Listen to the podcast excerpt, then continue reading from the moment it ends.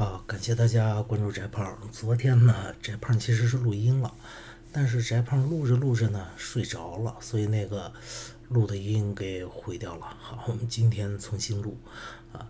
首先说呢，今天我们要讲二零一六年的山东卷，就是这个“景公问晏子曰”这个文章。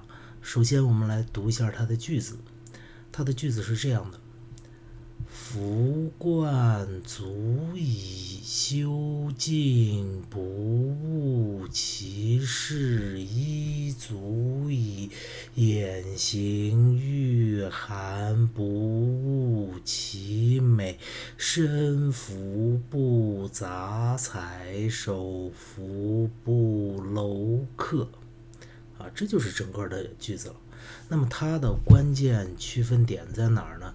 第一个就是“夫冠足以修静”这儿断，不误其事；或者是“夫冠足以修静，不误其事”这两种断法。那这句呢，其实挺好断的。为什么呢？你看“夫冠”“夫”，这是一个发语词，我们可以不管它，俩都删了。然后冠足以修，这个修在古代汉语里边往往是个什么意思呢？对，在古代汉语里边往往是这俩意思。第一个是长，修长修长嘛。第二个是度，往往是这俩意思。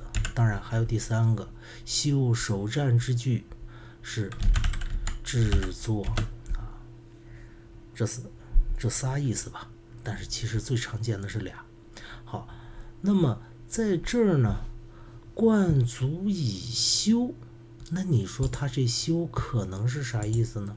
冠足以修，帽子足够长。哈，如果我们把它翻成帽子不够长，呃，足够长，那后边这个敬不其事，敬敬是什么呢？尊敬。尊敬不误误，在古代汉语里边，任务、义务，还有什么？还有着重、着重，好，着重，就这几个常见意思。那这里边的误是啥？不误其事。对了。这个不误是不看重的意思，不看重他修饰的这方面的东西啊。当然，你也可以说，哎，这人家还有一种断法是后边这个是后边还有个一呢啊。那么你翻译成尊敬不看重他修饰衣服，谁谁尊尊敬啊？那你成前。如果它的主语是成前省的话，那就是冠了。好，我们把这儿合起来就叫冠。敬不误其事衣，帽子尊敬，然后 不看重它修饰衣服的功能，你这是翻不通了，是不是？所以肯定不是这么，不是这么犯的。那应该是什么？哎，考虑第一种，冠足以修静。不误其事啊，当然你也可以说不误其事一啊，也行。这个我们都不管，我们就看前半句。冠足以修静，帽子足够以是个介词，以往往在文言文里边就是凭借，凭借把用，不就是仨意思吗？最常见的。那么帽子足以修静，这个修静是啥意思呢？我们说修有一个意思是度，万能动词度。那如果要是万能动词度的话，后边敬尊敬，那么就是帽子足以怎么尊敬呢？对，表示尊敬，帽子足以表示尊敬就可以了。那么后边不误其事，或者是不误其事一，你都能讲得通，并不看重帽子对于装饰、装饰这个功能啊。就是说帽子你就是表示敬意的啊，不是说是这个，不是说是这个用来装饰衣服的就行了，就行了。那么在这儿，只要你能把修静断开的话，修静后边断的话，那么它，你看 A、B、C、D 四个选项，我们复制复制到这儿。A 选项是修静后边断，B 选项是修和静断开，C 选项也是修和静断开，D 选项也是修静后边再断。那么 B、C 我们就直接排了，我们就剩俩了。好，接下来再进行对比啊。不误其事，或者是不误其事一，那这哪个对呢？不误其事还是不误其事一呢？好像都能讲得通啊！不看重它装饰的功能，或者不看重它装饰衣服的功能，似乎都对吧？不对，你后边你还没看呢嘛。那么第一个是衣足以掩形御寒啊，我们先放这。衣服啊，足够可以用来掩形、遮挡形体、御寒、抵挡寒冷，这是 A 的断法。那 B 的断法呢？叫足以掩形，然后御寒不误其美身。那我们光看这个足以掩形谁掩是它的动词嘛？那谁可以用来足以掩形呢？什么玩意儿呢？那你往前找它的主语，往前找，不误其事一。好，它的主语依然是这个冠，这个帽子。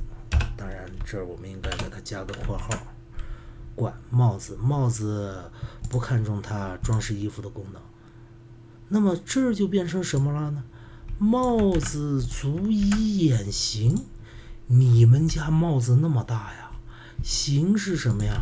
形字形一般来说就是形体嘛。那整个身体的样子，谁家帽子那么大？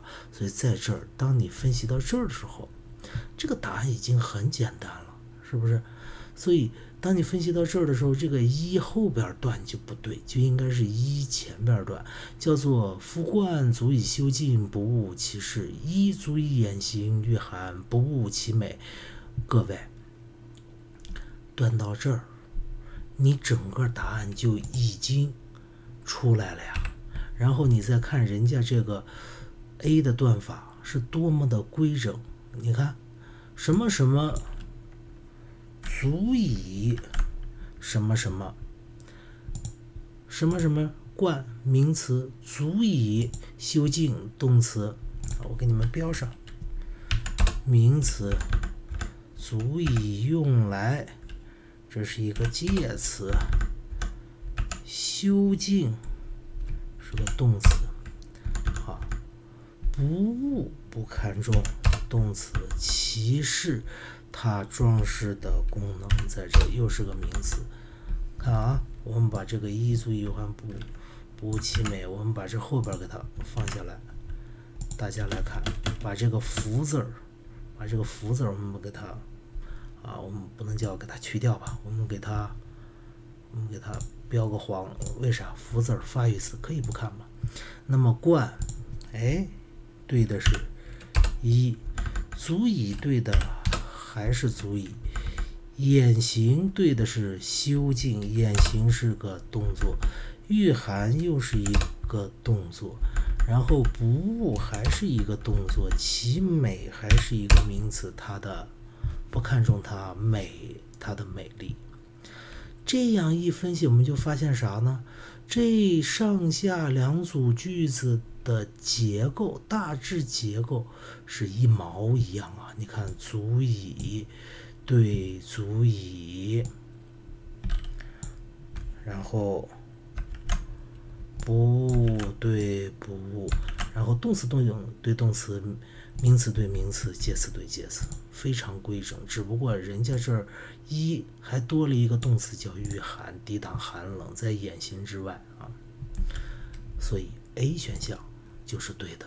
这道题你看起来很难，尤其好多同学把后边这个问我叫身服不杂彩，这个老师我还理解，就是身上的衣服没有彩色。那什么叫手服不露客呢？你管它什么叫手服呢？你只要通过分析前边，你都已经把这把这题做出来了，你管它后边啥意思呢？没必要。好，这就是今天的翟胖说课。我们总结一条经验，什么经验？要尤其注意主语的成，哎哎哎哎，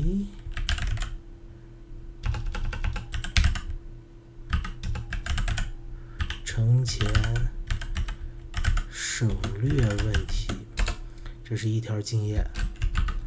第一条经验，第二条经验叫做根据句子结构的对称性来判断断句。两条经验，记住了吗？再见。